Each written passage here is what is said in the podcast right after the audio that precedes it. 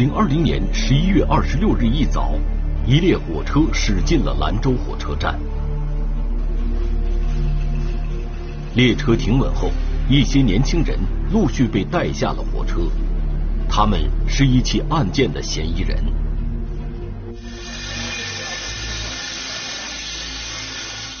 全部采取强制措施的有五十七人，以零零后和九零后居多。我们。感觉特别惋惜，这些，因为刚刚进入社会，第一步就没就没选择正确。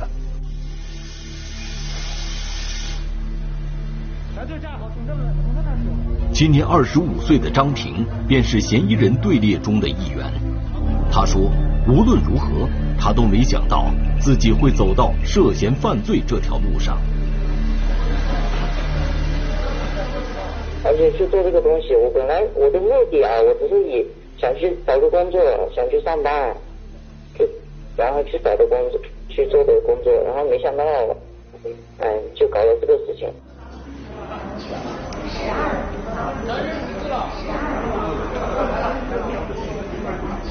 好吧。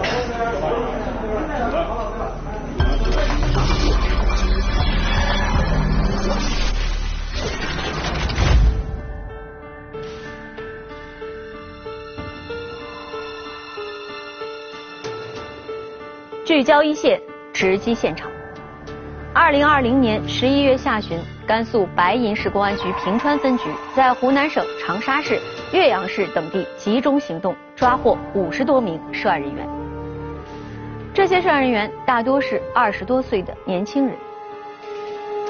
那么，这些刚踏入社会的年轻人究竟涉嫌怎样的犯罪？他们之所以进入警方的视线，与二零二零年七月。发生在甘肃白银市的一起案件有关，一起进入今天我们关注的事件，了解它的来龙去脉。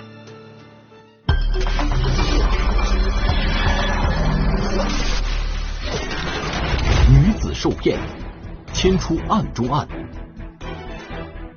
看不见的链条，肆意延伸。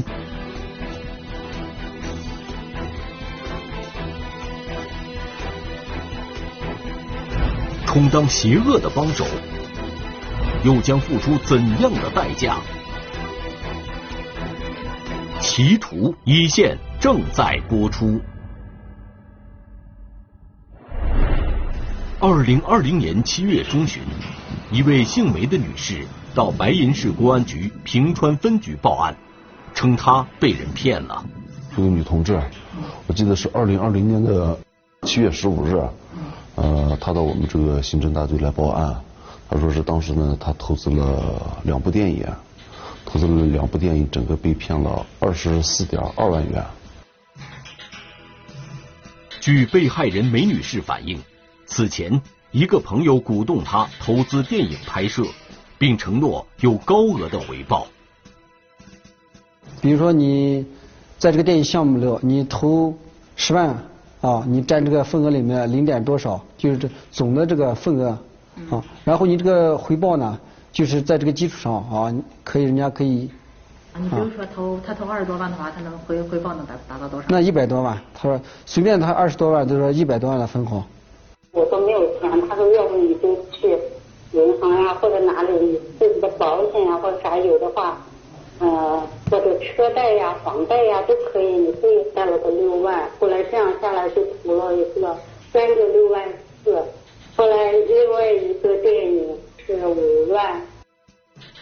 梅女士说，投资的甲方是北京的一家影视公司，可是，一年过去了，她投资的电影没有任何音讯，并且当初鼓动她投资的朋友也联系不上了。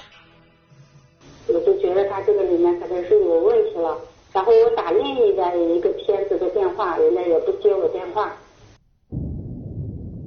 据调查，鼓动梅女士投资的是一位叫杨立斌的男人。此前，他主动加梅女士为微信好友。经过一段时间密切的微信聊天，梅女士觉得杨立斌不仅是一位成功的商人，也是一位值得信赖的朋友。出于信任。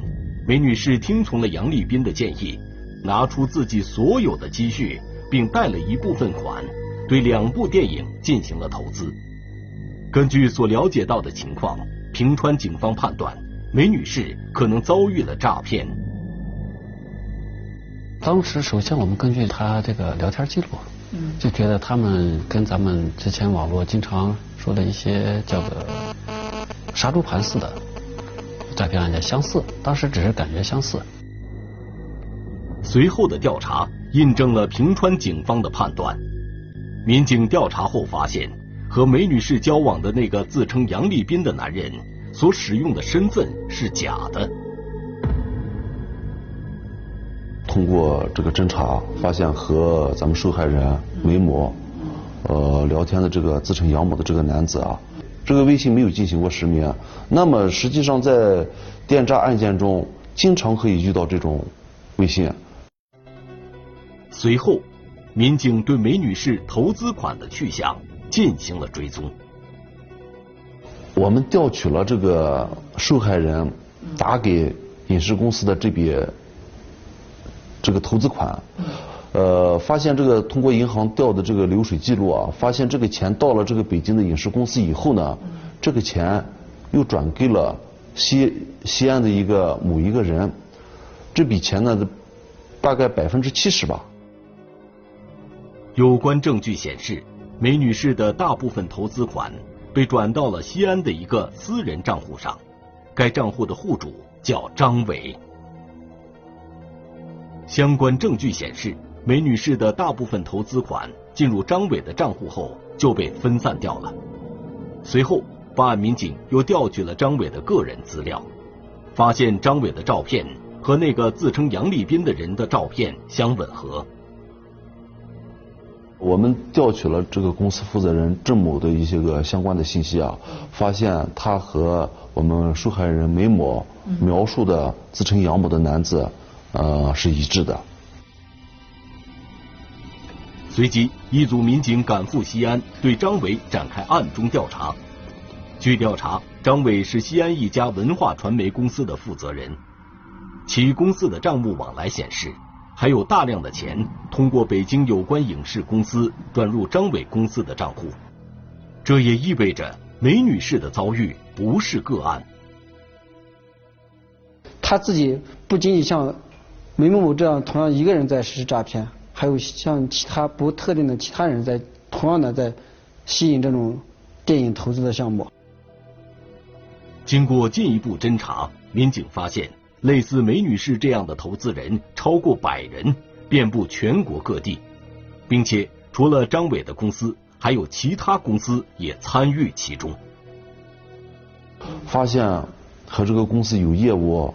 来往的还有另外四家公司啊，他们的这个办公的地、办公的这个地方离得都很近，都是在西安的这个高新区的一些比较集中的这个写字楼里面啊，他们相互之间也有这个业务来往。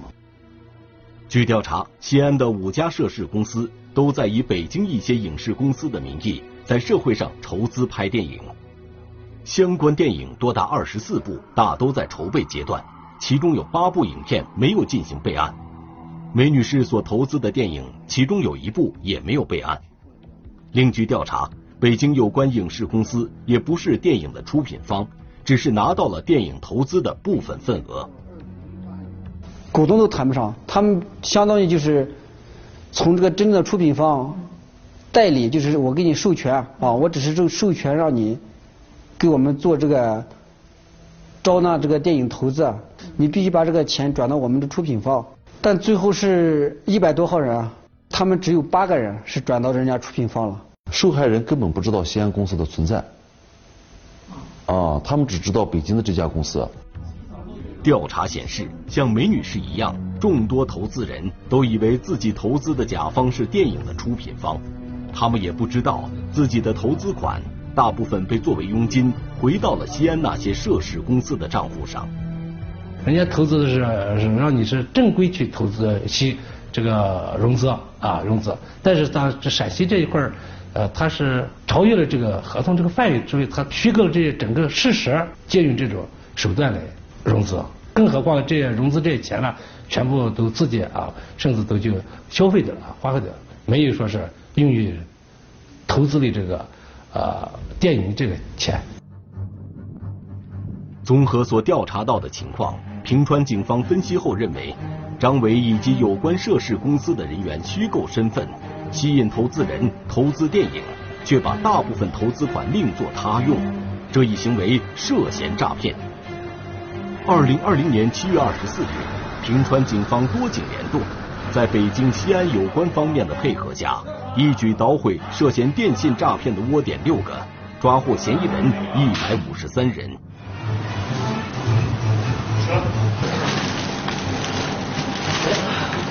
据调查，为了获取被害人的投资，涉案公司专门虚构出一个成功人士，和被害人进行周旋，让梅女士深信不疑的建筑商杨立斌，就是由涉案公司的负责人张伟来扮演的。为什么要采用这种骗的方式呢？就可能这种方式更容易去找到投资者。张伟装扮成商人杨立斌与梅女士视频聊天，而每天跟梅女士在微信上使用文字进行沟通的另有其人，那就是该公司的业务员小白。当时就觉得是一种营销手段，然后觉得确实这这是，哎呀。好像就是不太好，但是如果就是涉及到后面一些让客户去投这个项目，我感觉这个项目既然真实存在，那我就就做了呗。因为投资的人很不是说是一个两个，因为我也不可能去跟每一个投资的人进行，嗯，有的需要我去接触，有的不需要我去接触。这个梅女士刚好就是之前别的人在负责。据调查，该案的涉案金额达三千余万元，被害人达一百五十余人，且大都是女性。他这个案子上的这些资源，只特定一般是女性，而且是成功女性，就是有钱。首先是有钱，其次是离异或者单身，或者是夫妻感情不和的这种，他们就筛选出来这种资源，有针对性的，完了让他们的这个。公司就是所谓诈骗的这个公司的这业务员，针对性的添加这些这些资源，然后再下一步实施诈骗。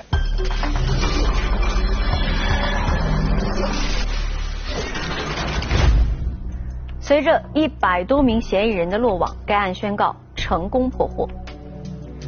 然而，事情并没有就此结束。经过深入的分析研判。平川警方注意到，该案的嫌疑人都是通过添加微信好友来接近被害人的，然后再用各种话术骗取被害人的信任，最终达到骗取钱财的目的。那么，嫌疑人是怎么获得被害人的微信号码、了解被害人的个人情况的呢？随着案件的调查深入，一个黑色的利益链条逐渐浮出了水面。我们来听听本案涉及的相关各方声音，解开疑问，还原真相。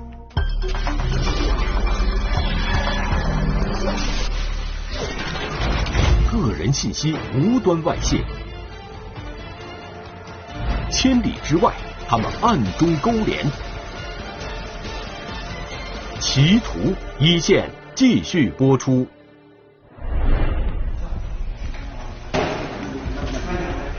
在梅女士所涉及的那起电信诈骗案侦查过程中，平川警方注意到，有关嫌疑人的手中掌握了大量被泄露的公民个人信息。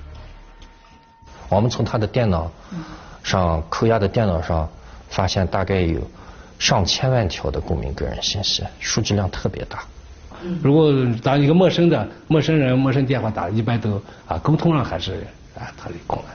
他知道你的信息，他就可以说，在我们这就是我们这金融诈骗了。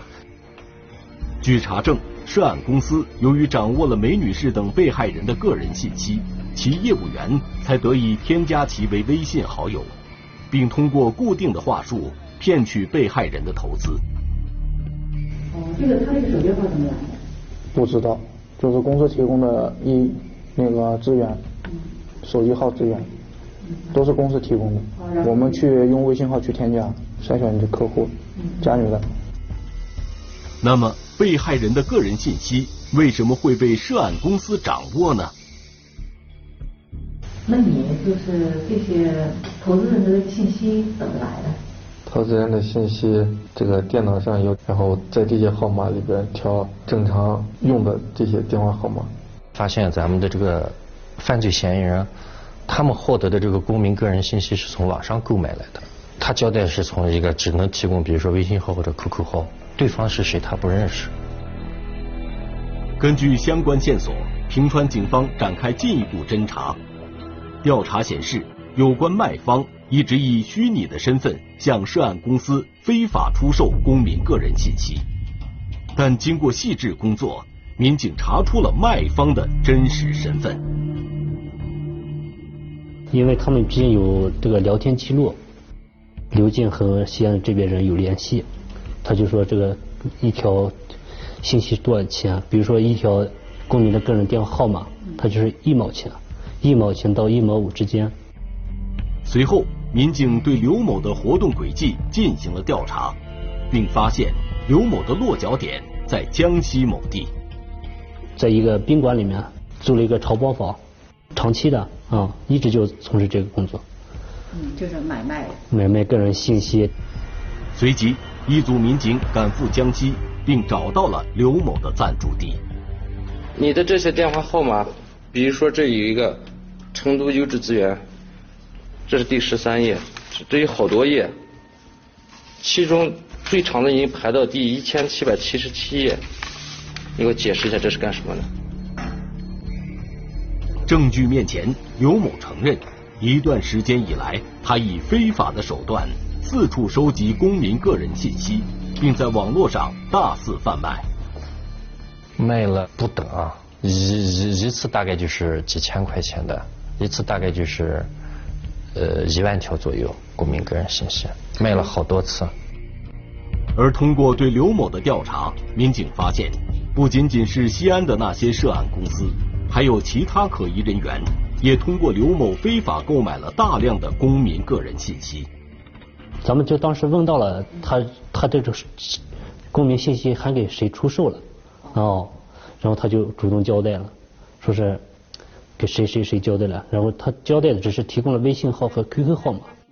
根据刘某交代的信息，民警调查后发现，向刘某购买公民个人信息的还包括位于湖南长沙的两家公司。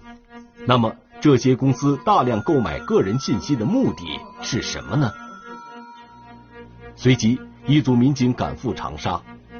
据侦查，可疑公司设在长沙闹市区的写字楼里。并经常更换地点。他们专门还一天打听了，说是如果是门外有人，就是穿着便衣的人在门口看的那种，基本上就感觉是好像是便衣警察，然后他们就立马他就把办公地点就更换了。种种迹象表明，长沙有关公司可能在利用被泄露的公民个人信息，从事某种不可告人的活动。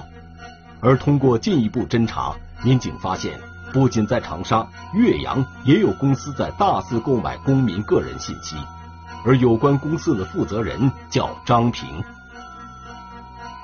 张平是云南人，但是没有正当职业，他就在这个咱们湖南长沙市、呃岳阳市，专门注册了一家传媒公司。经过侦查，民警发现长沙、岳阳的这些公司在社会上招聘的一些年轻人，指使他们。利用非法购买到的公民个人信息，肆意添加微信好友。用他们的专业话术叫“吸粉打粉”，就是呃添加微信好友，然后拉进群建群。他就处理信息，把这些最初的这些信息经过筛选啊，变成有用的信息啊。比如说我需要一个炒股的人，啊，我需要一个赌博的人，然后他中游的这些人就把数据给分析出来，就卖给这个下游的。据调查，每当一个微信群的人数达到一百人左右，相关公司就会把这个微信群出售给一些身份不明的人。这些微信群码都是这些诈骗团伙提供的，诈骗分子把这个群码买来，然后客服把这些群拉满，然后他卖出去。经过研判分析，平川警方认为，长沙岳阳的那些公司大肆购买公民个人信息，建立微信群出售给可疑人员的行为涉嫌犯罪。因为有些人把你你你把你拉进微信群之后，你也不知道那个群到底是正儿八经是干什么用的微信群啊。嗯。然后就是进去之后。人家跟你说是股票投资啊啥，有些人也就相信了，相信了之后进去就直接导致被骗嘛。正是因为有了他们的这个添加好友，然后拉进诈骗分子提前建好的这个微信群，才使得诈骗分子有机会对咱们的被害人进行洗脑，进一步实施诈骗。他们涉嫌的就是帮助信息网络犯罪活动罪。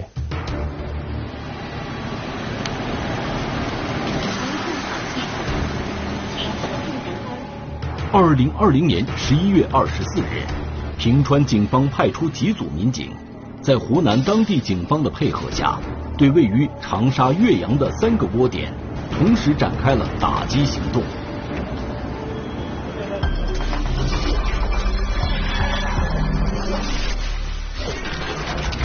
在涉案人员的手机以及电脑中，民警发现了大量的被泄露的公民个人信息以及各种微信群。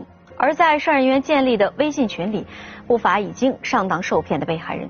有关证据显示，涉案的三个窝点是电信诈骗链条的一个环节，而众多年轻的涉案人员在不知不觉中就充当了电信诈骗分子的帮手。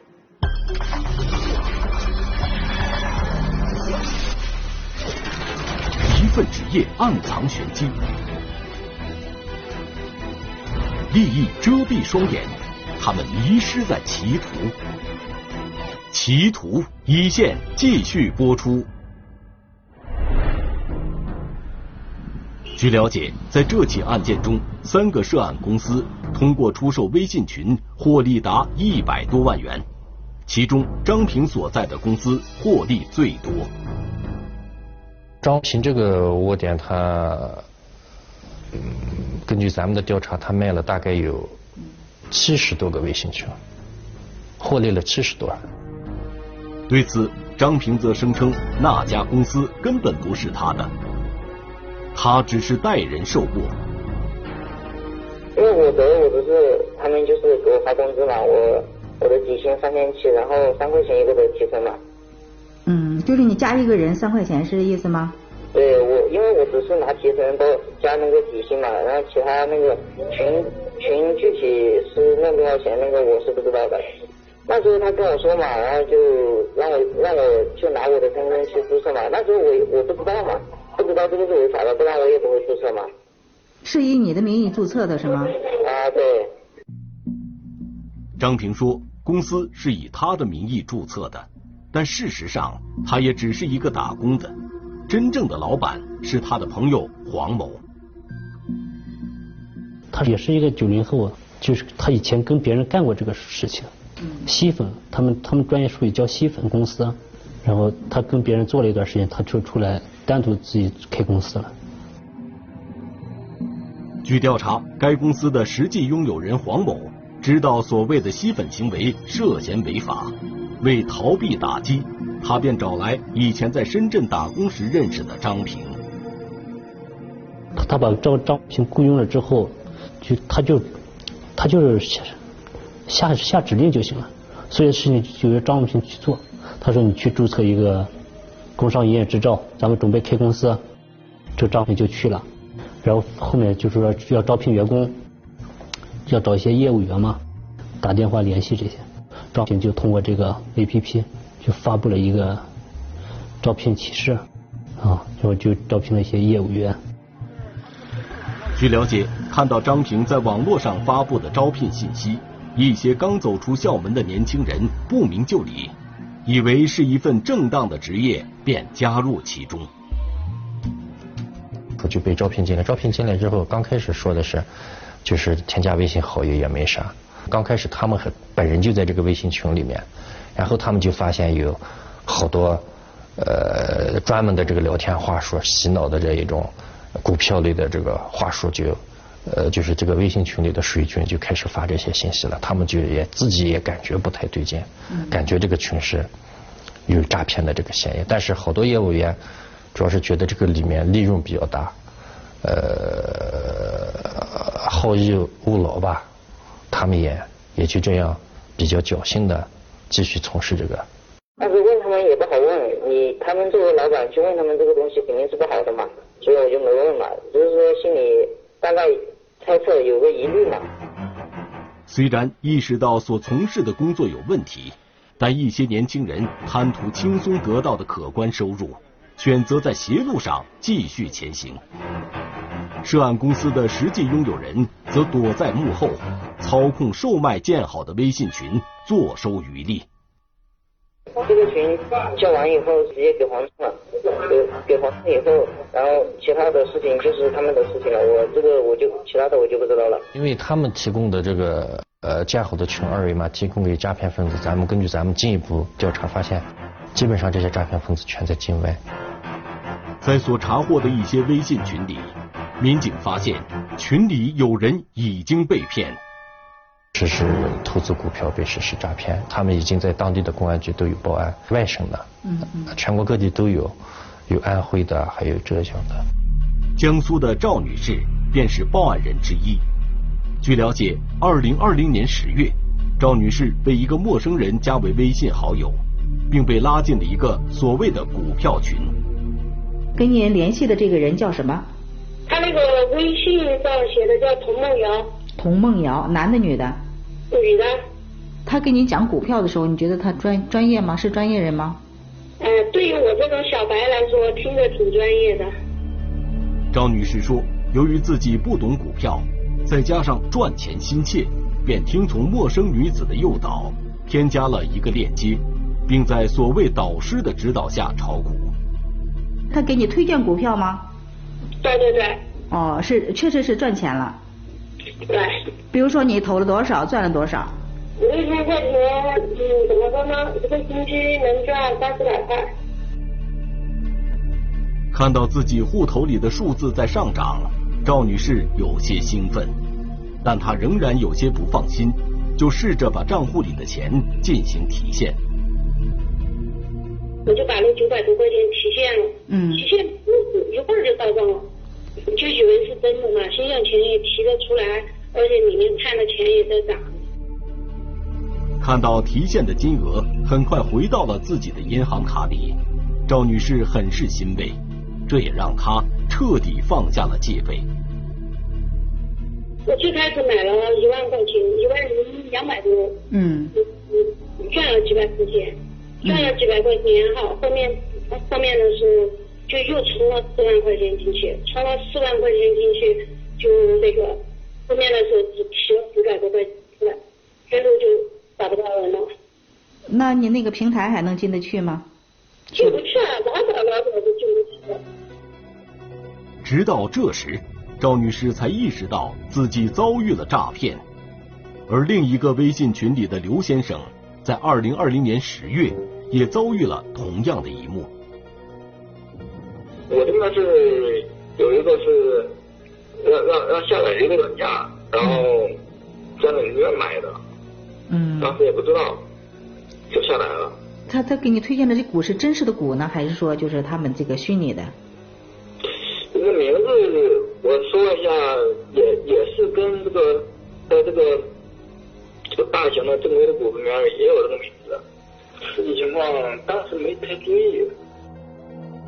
刘先生被诱导投资炒股的经历和赵女士的如出一辙，不同的是，刘先生发现无法提现之后，又按照所谓客服的诱导，继续往有关账户里打钱。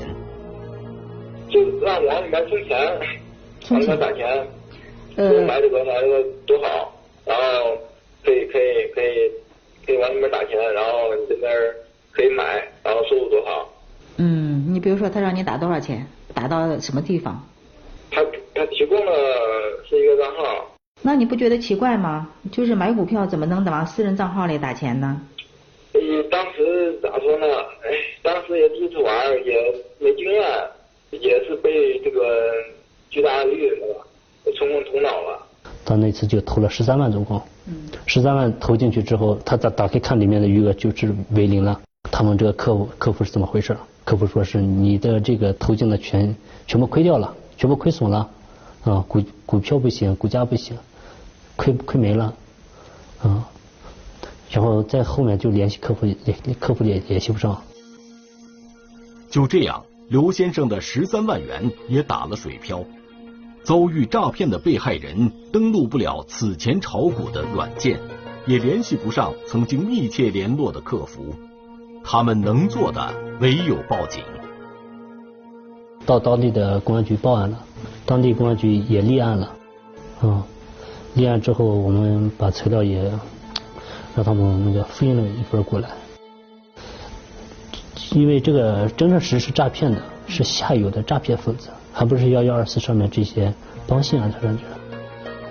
对于群里不时出现有人被骗的情况，无论是张平还是涉案公司的其他业务员，都辩称这与自己无关。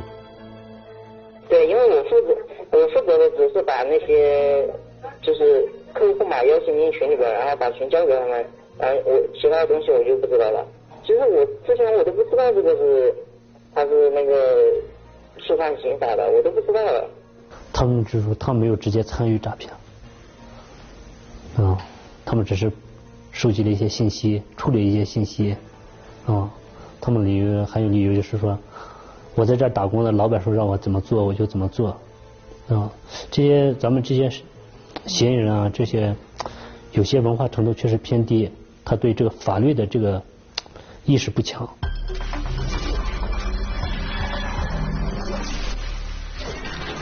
在这起案件中，涉案人员用购买到的公民个人信息肆意添加微信好友，建立微信群，出售给诈骗团伙以获取利益。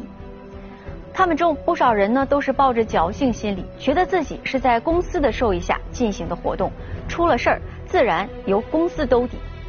另外，他们觉得自己没有直接的实施诈骗，也没有参与诈骗活动，不会触犯法律。那么，他们的行为该如何认定呢？我们来听听北京师范大学刑事法律科学研究院袁斌教授的解读。在这个案子里面，他这个行为更这个像是对他人进行的犯罪活动进行帮助。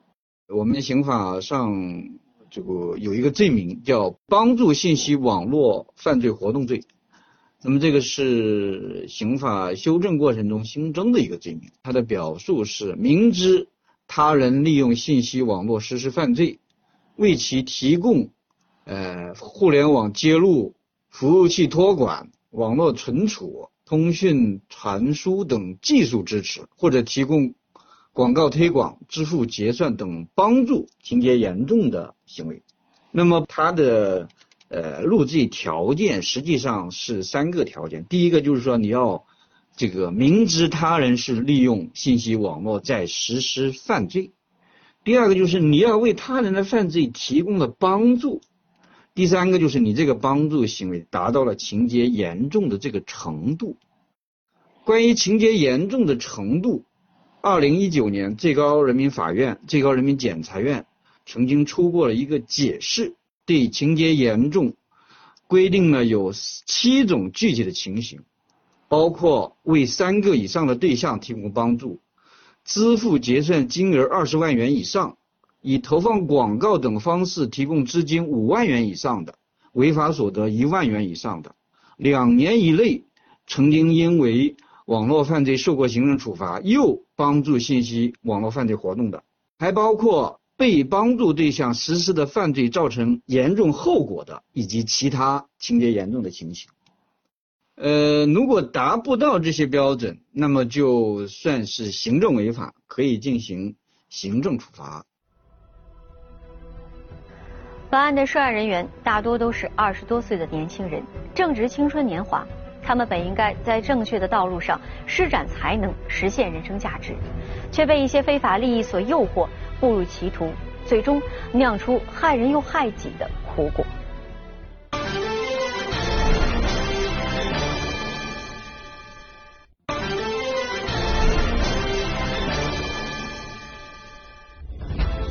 如果您想了解更多的法治资讯，可以在微博、央视频中搜索“一线”，关注我们的官方账号。这里是一线，我是陆晨，下期节目再见。